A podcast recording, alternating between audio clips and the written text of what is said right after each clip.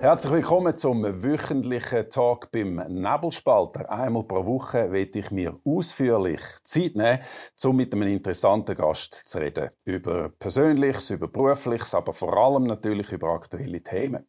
Und heute reden wir über Geld, über Turbokapitalismus und Semisozialismus, über Corona und über das Schuldenmachen und natürlich über die Schweiz. Und zwar mit dem Oswald Grübel, einem einzigen Mensch auf der Welt, der an der Spitze gestanden ist von beiden Schweizer Grossbanken und immer noch ein Garant ist für scharfe Analyse und einen trockenen Humor. Herzlich willkommen, Herr Grübel. Grüezi. Sind Sie einverstanden mit dieser Vorstellung? Ist ja. die adäquat? Ja, ja, ja. ja, ja.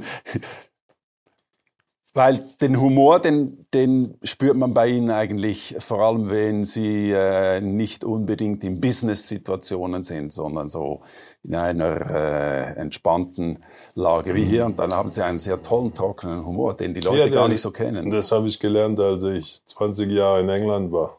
Eigentlich wollte ich meinen Standardeinstieg machen und der geht folgendermaßen, Herr Grübel, auf einer Skala von 1 bis 10. Wie gut geht's Ihnen?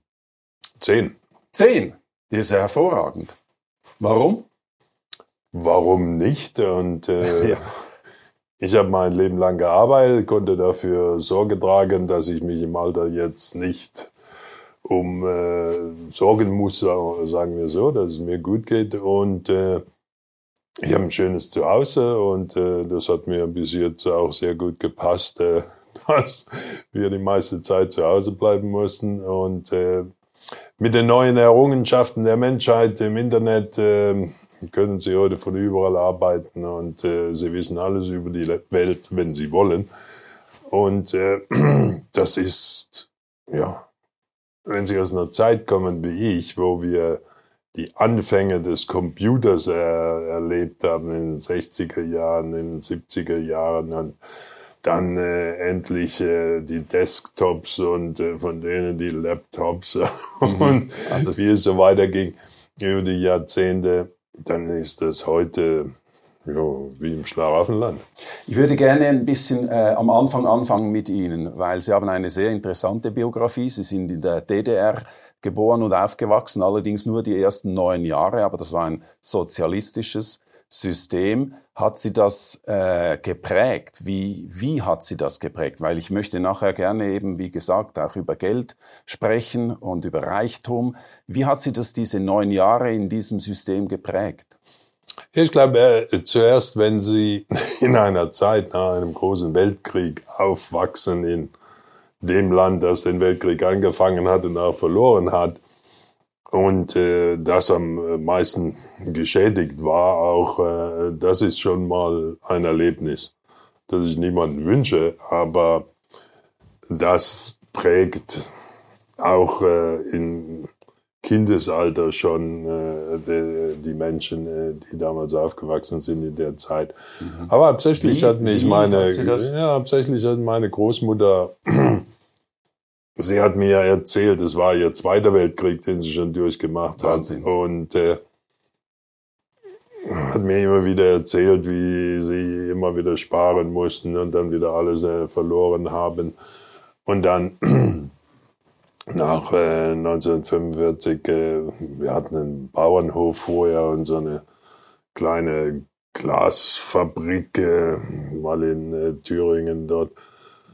Wo wir waren, war so Glasbläserei, weil, um Thermometer zu machen und so Sachen. Das war damals äh, äh, das Geschäft dort. Und äh, das wurde nach dem Krieg alles enteignet, äh, als die DDR entstanden ist. Und äh, wir mussten im eigenen Haus dann, äh, meine Großmutter und ich, wir haben nur noch ein, ein Zimmer gehabt und alle anderen Zimmer wurden mit Flüchtlingen und äh, anderen Leuten untergebracht. Und äh, weil wir hatten ja nichts mehr, das wurde, mhm. das hat alles im Staat gehört und der hat bestimmt, was passiert. Und, äh, also es ist eine sehr le lebendige Erinnerung noch.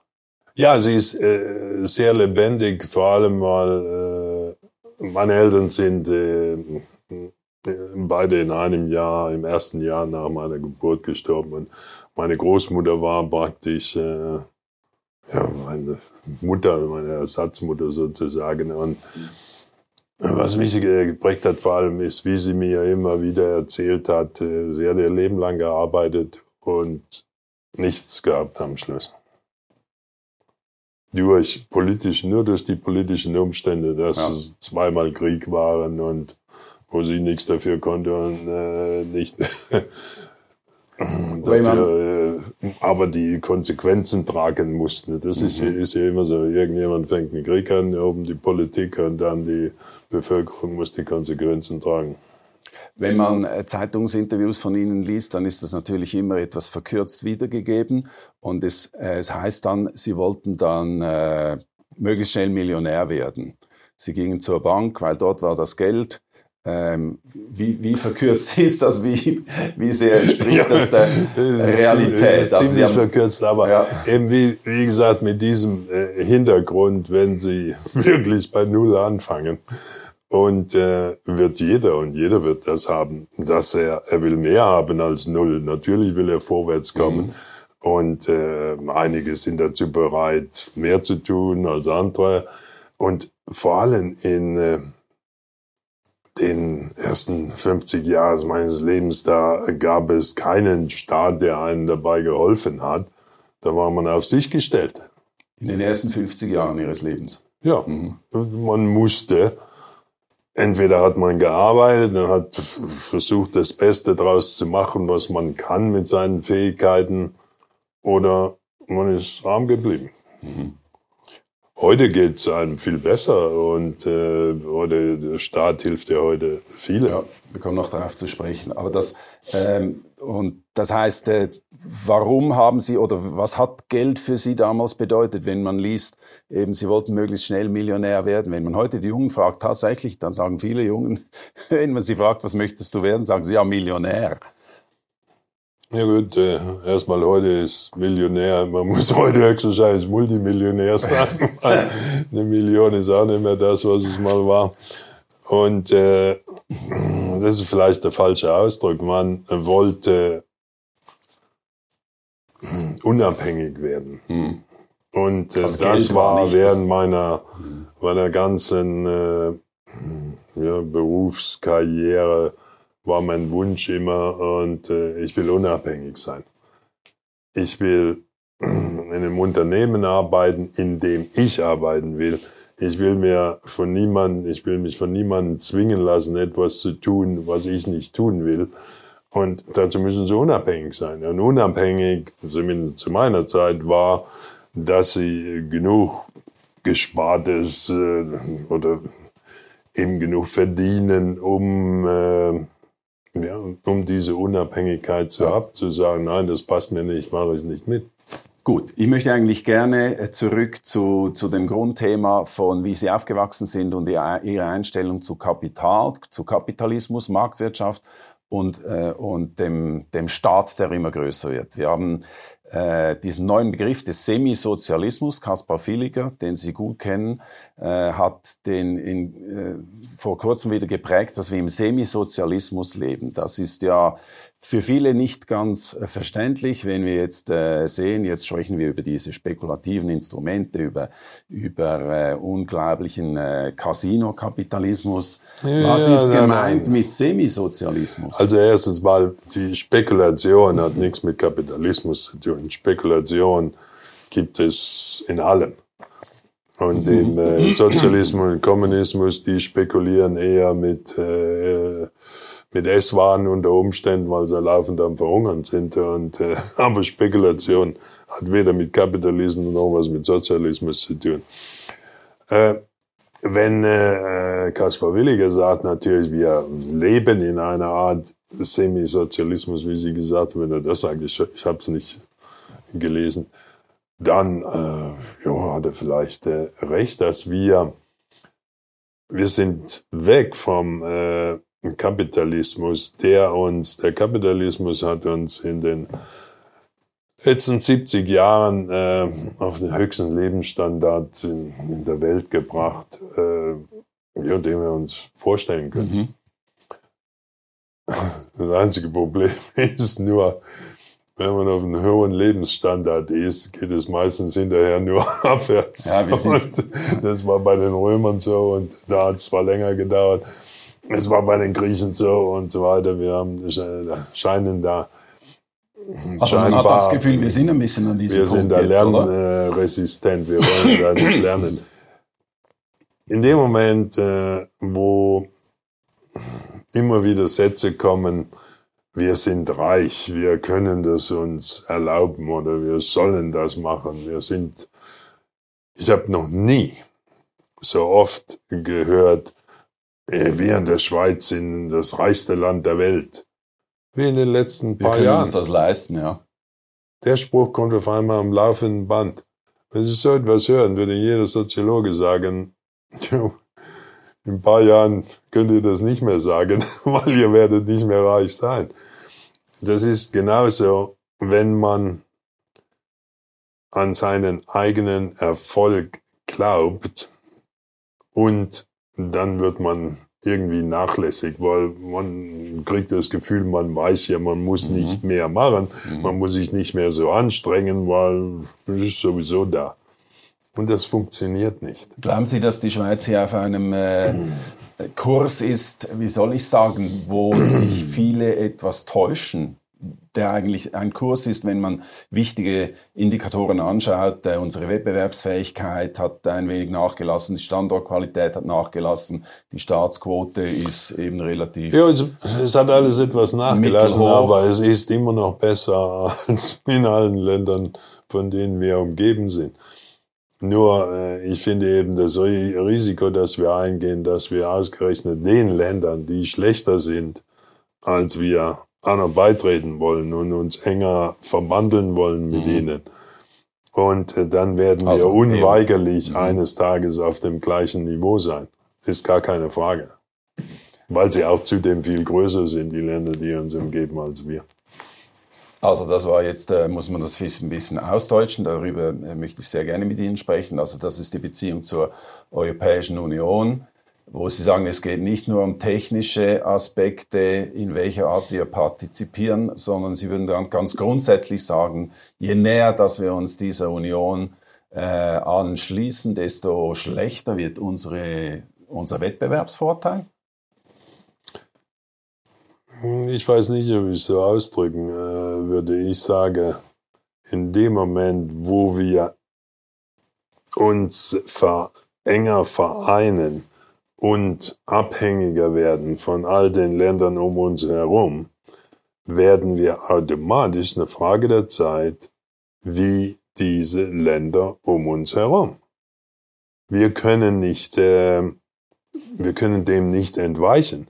Sie werden unsere größten Handelspartner, sie werden be bestimmen, was wir machen sollen und äh, damit wir eben dann exportieren können an sie. Wir werden den Rest der Welt vernachlässigen und dafür, ja. Ha, wir werden den Rest, das ist ja, ja wir werden automatisch, weil, weil das um uns herum ist ja so ist einfacher, ist ja so, ist mhm. ja so näher und äh, automatisch werden wir den Rest der Welt vernachlässigen. Und äh, aber weil es, wir, es weil wir uns in Sicherheit wiegen, weil ja. wir sagen, oh, das Nahe ist äh, ist ja wunderbar und äh, das kostet weniger und äh, da können wir noch mehr verdienen und so weiter. Und äh, ich glaube, ein griechischer Philosoph hat schon mal gesagt, wenn man äh, für die Sicherheit äh, Freiheit aufgibt, dann ist das ein sehr dummer, sehr dummer Deal. Das ist ein sehr dummes Geschäft, weil äh, die Freiheit hat man dann verloren für immer. Und äh, ob man die Sicherheit kriegt, ist, äh, ist äh, mehr als fraglich.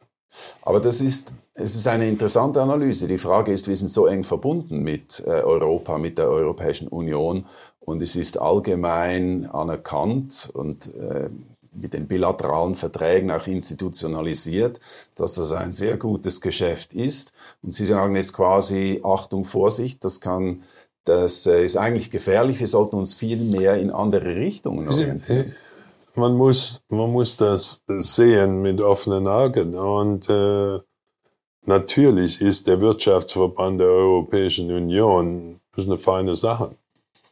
Obwohl mit äh, zu viel Bürokratismus da reingekommen ist und alles muss bestimmt werden, alles muss irgendwie äh, gleich sein und äh, so weiter. Aber die Europäische Union versucht mehr und mehr politischen Einfluss zu nehmen mit ihren Handelspartnern, also mit den Nichtmitgliedern, bei den Mitgliedern sowieso, aber auch äh, bei, ihren, äh, bei den Nichtmitgliedern, die Handel mit ihnen betreiben. Und äh, das sollten wir, äh, solange wir unsere Unabhängigkeit bewahren wollen, sollten wir Abstand davon nehmen. Und äh, wenn am, am Schluss können wir uns fragen, ist äh, unser Glück die Welt oder ist es die Europäische Union? Weshalb soll ich die Welt aufgeben, den Rest der Welt, nur um der, bei der Europäischen Union zu sein? Ist das wirklich eine gescheite Sache? Also die Engländer haben es, oder die, die Briten besser gesagt, haben äh, diese Frage beantwortet und haben den äh, Brexit durchgezogen. Es ist mindestens in kurzfristiger Sicht äh, nicht eine besondere Erfolgsgeschichte. Das heißt, ja, gut, die, es, der Handel ist sehr, sehr schwierig es geworden. Kam, Alles kam, ist sehr verworren im Moment. Es kam zusammen mit der ganzen äh, Covid-Geschichte und äh, dann äh, der ganze Streit über dem Hintergrund ist eben äh, die Pandemie über Impfstoffe und so weiter. Und es ist, äh, ja, mir kommt es vor wie im Kindergarten. Und äh, es ist schade, dass äh, eine EU äh, nicht in der Lage war, erstens mal zu erkennen, was auf uns zukam, zweitens äh, ne, zu erkennen, äh, dass sie Impfstoffe finden müssen, dass sie äh, Unternehmen, die Impfstoffe liefern, so schnell wie möglich an sich binden müssen. Drittens, dass, dass, das, dass das nicht umsonst geht, äh, vor allem weil Amerika vorgemacht hat und der Trump noch, er hat ja praktisch alle Impfstoffe aufgekauft damals. Und äh, jetzt kann sich Biden wunderbar hinstellen, sagen, ja, wir impfen 100 Millionen in den ersten 100 Tagen und äh, so weiter. Hm. Ohne Trump hätte niemand Impfstoffe zu drüben gehabt, zum Beispiel. Ja, also, Trump war nicht mhm. so schlecht, wie ihn alle äh, gerne machen wollen. Und, aber zurück zur EU. Im Gegenteil, die EU hat total versagt. Aber auf der ganzen Linie. Und äh, sie ist äh, führungslos, die EU. Die EU hat keine Führung. Sie ist ein äh, Beamtenstaat, wo Spitzenbeamte ja, mehr oder weniger Gesetze erlassen mit dem Nicken von Deutschland und Frankreich. Und äh, weil Deutschland und Frankreich bestimmen so ungefähr, was, was läuft. Und äh, aber auch nicht direkt. Sie wollen keine Verantwortung für äh, irgendwelche Gesetze, die dann durch die EU, EU kommen, äh, wollen sie nicht unbedingt übernehmen. Äh, sie, es ist, soll sagen, es ist, es gibt niemanden in der EU, der Ja oder Nein sagen kann, sozusagen. Und alles läuft dem Zeitgeist hinterher. Das heißt, die, die momentane Situation mit dem Brexit, dies, dieser Kindergarten, auch den Sie sagen, das ist nur ein, eine sehr kurzfristige Betrachtung in Ihren Augen. Das heißt, in, in, in größeren würden Sie sagen, wie würden Sie das werten, ein, ein guter Entscheid? Ja, der Brexit erstens mal äh, kam ja unerwartet. Man hat ja nicht damit gerechnet, obwohl äh, die Politiker hätten ihre Wähler besser kennen sollen und äh, hätten sie gewusst, dass das passiert. Zweitens war er sehr schlecht vorbereitet und äh, es wird dadurch einige Jahre dauern, bis Großbritannien sich arrangiert hat mit dem Rest der Welt. Aber sie sind den Weg gegangen, zu sagen, die Welt ist uns wichtiger als ein Handelsverbund, der uns aber auch politisch äh, Gesetze aufzwingen mhm. will durch den Europäischen Gerichtshof und so weiter. Und äh, ich glaube, damit haben Sie recht, ja. Und wenn man das auf die Schweiz Sie, überträgt, das ist ja nun die. Ja, wir sind in einer besseren Frage. Situation. Wir sind ja nicht in der EU. Das ist ja wunderbar. Ja klar. Also, aber, aber wir haben die Diskussion um den, um den Rahmenvertrag. Und äh, wenn ich Sie richtig äh, interpretiere, sagen Sie, das dürfen wir niemals unterschreiben, weil das führt uns... Ist keine Notwendigkeit. Ja, aber das ist keine was ist die Alternative? Wir aber braucht es eine Alternative? Ja, weil die Alternative ist, wir können mit dem Rest der Welt handeln, wie wir wollen, was uns immer gut getan hat, äh, seit es, äh, die Schweiz industrialisiert wurde und äh, wir äh, können auch, weil wir in speziellen Industrien äh, tätig sind, in speziellen, äh, sagen, äh, spezielle Sachen herstellen, die nicht, äh, wo wir wenig Konkurrenz auf dem Weltmarkt haben, kann die EU sich nicht erlauben, mit uns nicht mehr zu handeln äh, oder etwas. das ist sowieso eine falsche Vorstellung. Wir zahlen ja schon jedes Jahr Milliarden an die EU für alle möglichen politischen äh, Sachen, die äh, uns keinen Nutzen bringen. Und äh, also wir unterstützen die EU. Da ist ein starkes politisches Begehren bei unseren Politikern in Bern, in diese Richtung zu gehen. Ja klar. Also das ist, das ist offensichtlich, aber es sind nicht nur die Politiker, es sind auch Branchen, die das, die das wünschen. Die, die Elektrizitätsbranche möchte gerne ein Stromabkommen, die Medizinaltechnik möchte gerne die gleichen Standards, die Forschung möchte gerne einen Forschungsaustausch mit der EU. Also es gibt da natürlich viele Argumente, die eigentlich äh, anders aussehen, als Sie es jetzt darlegen. Also ich glaube, da wird viel übertrieben und äh, so dargestellt, dass äh, ohne die EU nichts läuft und äh, das äh, bezweifle ich und äh, auch in der Forschung mit vielen Professoren, mit denen ich geredet habe, darüber. Also der, der Austausch, der Studentenaustausch, äh, das ist nicht unbedingt das also wir, wir können auch ohne dem leben und weiterhin eine ja, der besten Universitäten sein. Ja. Also davon kann es nicht abhängen. Es gibt, und das ist beabsichtigt natürlich, äh, wird viel darüber geredet, wie wichtig das alles ist, aber äh, es wird von denjenigen propagi propagiert, die daran interessiert sind, äh, etwas Größerem beizutreten.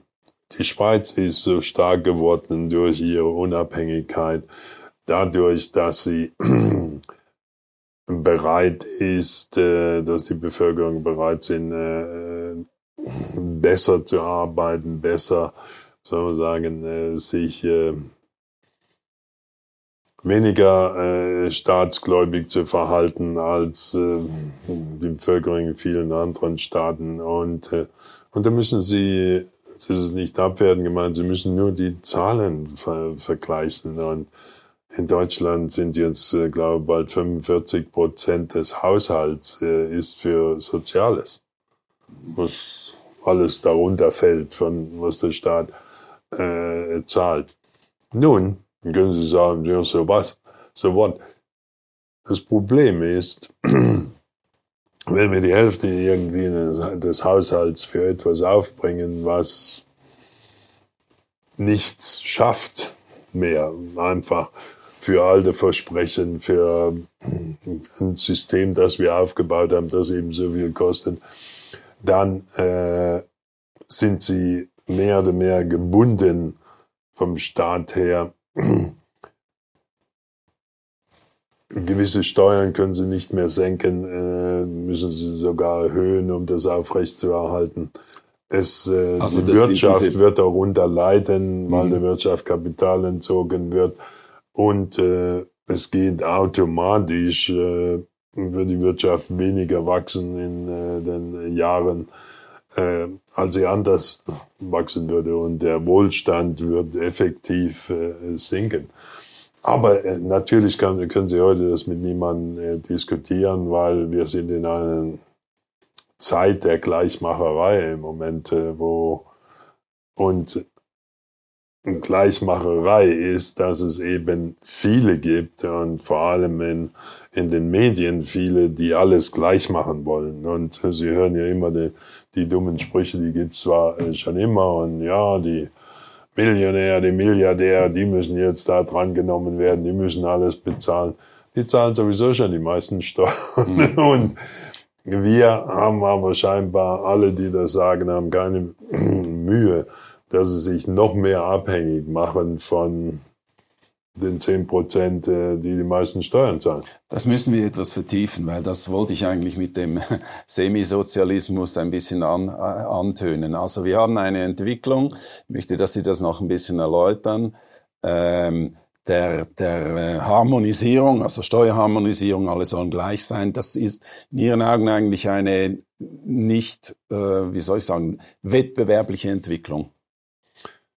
Nein, äh, mein Wort war Gleichmacherei. Man will von oben herab und es wird argumentiert und philosophiert, dass, dass einfach eine Umverteilung stattfindet, dass diejenigen, die äh, erfolgreich sind, äh, aus verschiedenen Umständen, äh, will man noch mehr besteuern und äh, noch ja, will sich noch abhängiger praktisch, weil alle anderen, die keine Steuern zahlen, machen sich noch mehr abhängig von denen. Und das kann à la longue nicht funktionieren, weil irgendwann sagen die, ja, dann gehe ich woanders hin. Dann gehe ich in einen Staat, wo, wo wir, ja, wo ich mehr, wo meine Arbeit mehr geschätzt wird. Ja. Und äh, das ist dann der Weg, wo man von dem Semisozialismus dann in den ganzen, in den ganzen Sozialismus abrutscht. Und ich glaube nicht, dass sie, falls wir schon in einem Semisozialismus sind, und wie einige argumentieren scheinbar. Also es ist auf die Staatsquote bezogen, ja. nicht? Also alles, was wir abliefern, sind wahrscheinlich noch ja, nicht 50 Prozent. Wenn wir der Staatsquote sind, dann sind wir, werden wir äh, sowieso äh, bald dort sein oder dahin gehen. Und äh, die Frage, die sich stellt, können wir dann noch zurück? Und ich glaube, auf, äh, in unserer Demokratie, in dem Moment, äh, wo sie, sagen wir, weit über 30 Prozent äh, der Wähler auf ihrer Seite haben, auf Staatsseite, und die vom Staat leben, ist es schwer bis unmöglich, das wieder umzudrehen. Und äh, weil äh, natürlich jemand, äh, der nichts machen muss und vom Staat profitiert, sich sagt, unzufrieden ist mit dieser Situation, sagt sich, ja, weshalb soll ich das ändern? ich werde nur den wählen, der mir garantiert, dass das weiter so geht. Und das ist absolut logisches und logisches Verhalten von Menschen, das werden sie machen. Und dann da kommt das unzählige Wort, wir sind ja reich, wir sind ja eines der reichsten ja. Länder. Und äh, deshalb können wir jetzt alles verteilen. Und wenn ich etwas verteilt bekomme, ohne dass ich was dafür tun muss, dann ist das nicht gut, weil dann äh, sage ich, das ist gut für mich. Also ich werde nur noch die wählen, die mir etwas umsonst geben. Sehen Sie denn äh, also mit großer Sorge auf diese Entwicklung oder sagen Sie, oder was würden Sie sagen, müsste sich ändern, damit man das äh, kehren kann?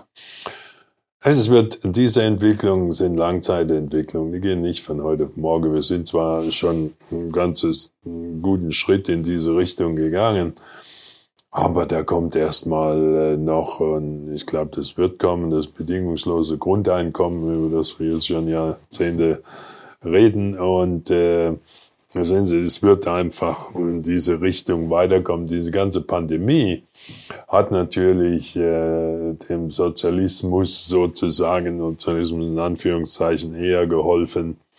oder die, der linken Seite der Politik eher geholfen, weil sie Geld verteilen Wir konnten. müssen ja Sozialismus, wir müssen ja nicht den Begriff, Ja. äh, über den Begriff streiten. Wir können auch von Umverteilung oder vom, vom wachsenden Staat sprechen, spielt keine Rolle. Ich Ja. habe nur den Sozialismus verwendet, weil ich dann an den Anfang mit der DDR äh, Ja, weil anknüpfen eben in, während der Pandemie jetzt wurden ja Unmengen von Geld verteilt Genau. und äh, erstmal in einem so großen Ausmaß, dass auch äh, Leute, die vorher, Menschen, die vorher eigentlich äh, nicht etwas vom Staat wollten, äh, sich sagen, oh, Moment mal, also wenn ich das bekomme, das ist eigentlich eine feine Sache.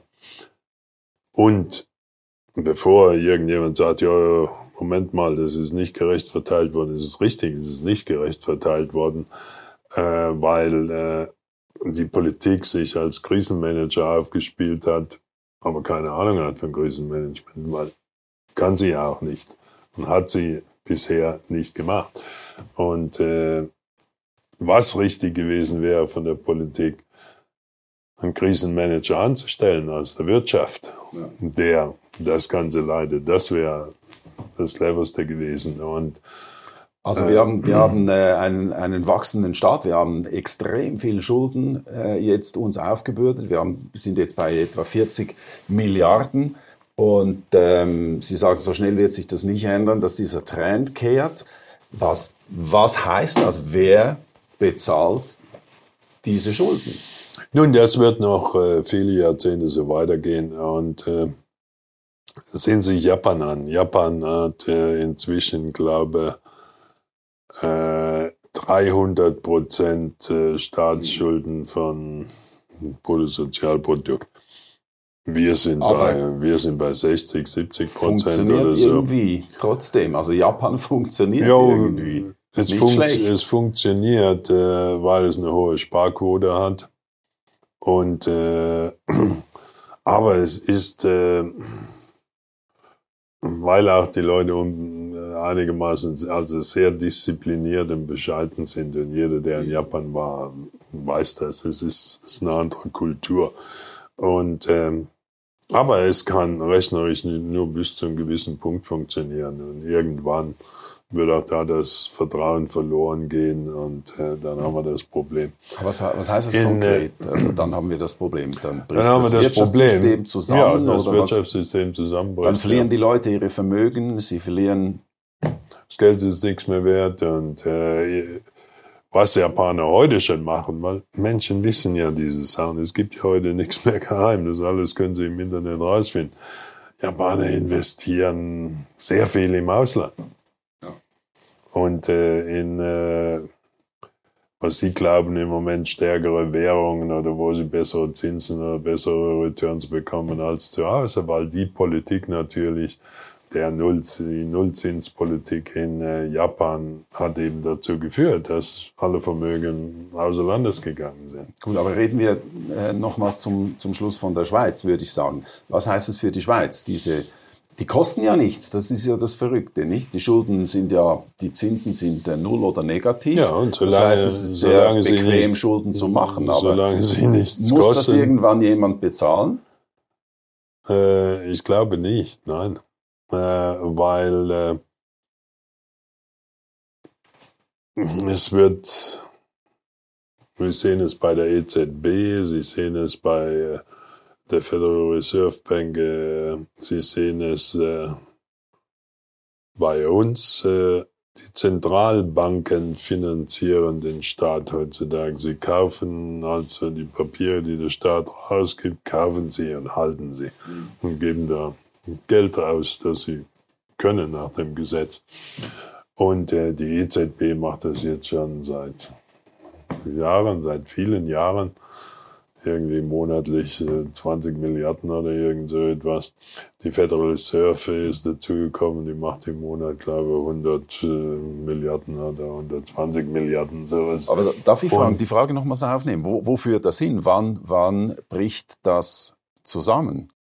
Eben wie gesagt, Japan macht das jetzt schon Jahrzehnte. Aha. und äh, es funktioniert. Aber es irgendjemand muss ja verlieren dabei. Ja, alle diese Systeme brechen zusammen in dem Moment, wo das Vertrauen verloren wird.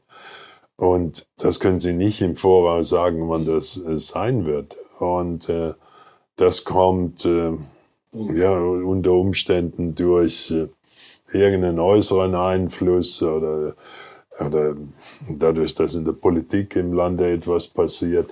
Aber voraussagen können Sie das nicht. Aber kann, ist, Sie, wer jetzt Vermögen hat beispielsweise, Sie haben einiges, Sie haben mehr als äh, der, die anfängliche Million, die Sie angepeilt hatten. Äh, wie, wie schützt man heute ein solches Vermögen? Wir können auch kleiner fahren. Wie schützt ein äh, normaler Mittelständler das, was er hat, vor einem solchen Szenario? Das ist äh, nicht einfach, vor allem, äh, da Sie ja keinen Zins bekommen. Ja. Und, äh, und das, eben da sie keinen Zins bekommen, das macht den Leuten, denjenigen, die etwas Vermögen haben, auch Angst, äh, weil sie sagen, äh, Moment mal, ich kann also ohne großes Risiko eigentlich äh, mein Geld nicht anlegen und äh, weil sie müssen entweder Aktien kaufen und viele tun das. Deshalb sind die Aktienkurse seit Jahren jetzt äh, gehen praktisch nur noch hoch. Ab und zu immer mal mit äh, Korrekturen und Unterbrechungen, weil irgendwas Neues kommt, was man erst äh, neu evaluieren muss. Und äh, Sie sehen es in Bitcoin, man weicht sogar auf etwas aus, was höchst fragwürdig ist, also das heißt, was viele überhaupt nicht verstehen. Ja. Bitcoin, das ist die ultimative Spekulation. Finden Sie? Ja. Ah, das ist interessant, weil wenn man schon sagt, dass die, die Währungen selber nicht mehr sicher sind, dann müsste man ja eigentlich sagen, wir haben eine neue Währung, eine Kryptowährung und die ist sicher, weil die basiert auf einer sicheren Technologie. Ja, ist es eine Währung oder ist es äh, ein, ähm, soll man sagen, ein etwas, wo wir dran glauben? Ähm, wir glauben an Bitcoin, weil es äh, eigentlich ist es eine, eine, eine Formel. Ja, und, genau. Äh, eine Zahlenreihe eigentlich. Eine Zahlenreihe ja. und eine Formel. Und da weil jemand, äh, wer immer der Erfinder ist, äh, gesagt hat, es gibt nur 21 Millionen Stück davon und es wäre doch besser als äh, die normalen Währungen, wo man den Politikern nicht tragen kann und den Zentralbanken, weil die drucken einfach ja. ins Unendlich. Hat ja etwas eigentlich. Und äh, aber die Zentralbanken werden erstmal argumentieren und auch die Staaten und die Politiker, dass das ist die Währung unseres Landes und äh, wir lassen uns dann nicht durch äh, Bitcoin beeinflussen. Und deshalb, Bitcoin steht etwas außerhalb äh, der Währung. Bitcoin ist keine Währung. Das heißt, Bitcoin das heißt, ist ein Glaube. Und solange genug Leute daran glauben und Bitcoin kaufen, ist alles wunderbar. Nur wenn der Glaube eines Tages verloren geht, und äh, da gibt es äh, einmal das Risiko ist, dass der Glaube verloren geht aus irgendeinem Grund. Zweitens, äh, soll man sagen, Bitcoin, äh, wie wir wissen, ist eine Zahlenreihe oder eine Zahlenformel. Und alles, äh, was heute im Internet ist, in Computers ist, mit Computers ausgerechnet wird oder konstruiert wird, kann genauso kaputt gemacht werden.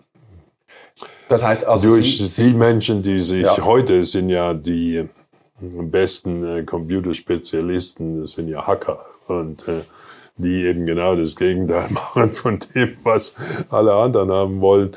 Und äh, Bitcoin wird eines Tages gehackt werden, da können Sie ganz sicher sein. Das heißt, Sie sind nicht in Bitcoin investiert, auch nicht in andere Nein, aber aus anderen Gründen, äh, weil ich, Spekulation ist, ist kein Problem mit mir. Wenn ich eine gute Spekulation sehe, dann äh, freut mich das. Und äh, das ist nicht das Problem. Bitcoin wird, seit sie existiert, von verschiedenen Firmen im Markt gehandelt. So ungefähr, wie wir den Eurobond-Markt in den 60er Jahren gehandelt haben. Das ist per Telefon, und äh, jede Firma hat ihr eigenes Buch und macht ihre eigenen Kurse. Es ist ein Markt, der nicht angebracht ist, äh, oder im Vergleich, äh, sagen wir, im Vergleich hinkt äh, zu den Aktienmärkten, zu den Bondmärkten, mhm. die wir heute haben, oder Foreign Exchange Märkten, weil er ist undurchsichtig. Man weiß nicht, wer die Fäden äh, zieht. Äh, es gibt kein Clearing-System. Wenn Sie Bitcoin kaufen wollen, müssen Sie erst das Geld hinschicken und dann hoffen, dass Sie Ihre Bitcoin kriegen. Noch schlimmer ist, wenn Sie sie verkaufen wollen, dann wird die verkauft und dann müssen Sie hoffen, dass Sie Ihr Geld kriegen. Und Aber wenn Sie glauben, also ein, da ein, es kein Clearing-System ist, ist das nicht so einfach. Okay, das ist ein sehr, sehr explizites und ein sehr, sehr hartes Urteil, wenn man sieht, dass der Bitcoin jetzt auf 60.000 Dollar ist und ja, dass es ganze Branchen gibt, die darum herum entstehen, also Crypto Valley in Zug. Ja, schon, aber der Markt wird beherrscht von ein, äh, ja, von, weiß nicht, von zwei Händen voll Händlern in der ganzen Welt. Mhm. Und Sie können beobachten am Wochenende, weil die handelt äh, auch am Wochenende. Und am Wochenende ist wenig los. Und jedes Mal wird versucht, den Kurs dort hochzumachen. Ah, ja? Versuchen sie den Kurs. Ja. ja, am Wochenende ist sie, letztes Wochenende ist sie über 60.000, haben sie so hochgepusht. Dann ist sie gerade wieder runter am Montag 55, 54.000 oder so. Durch die Einflussnahme Was, von, von wenigen quasi. Ja, es ist ja im Interesse der Händler, dass ja. es weiter steigt und weiter steigt. Genauso die äh, Margen zwischen Kauf und Verkauf bestimmen die Händler selbst und die sind groß.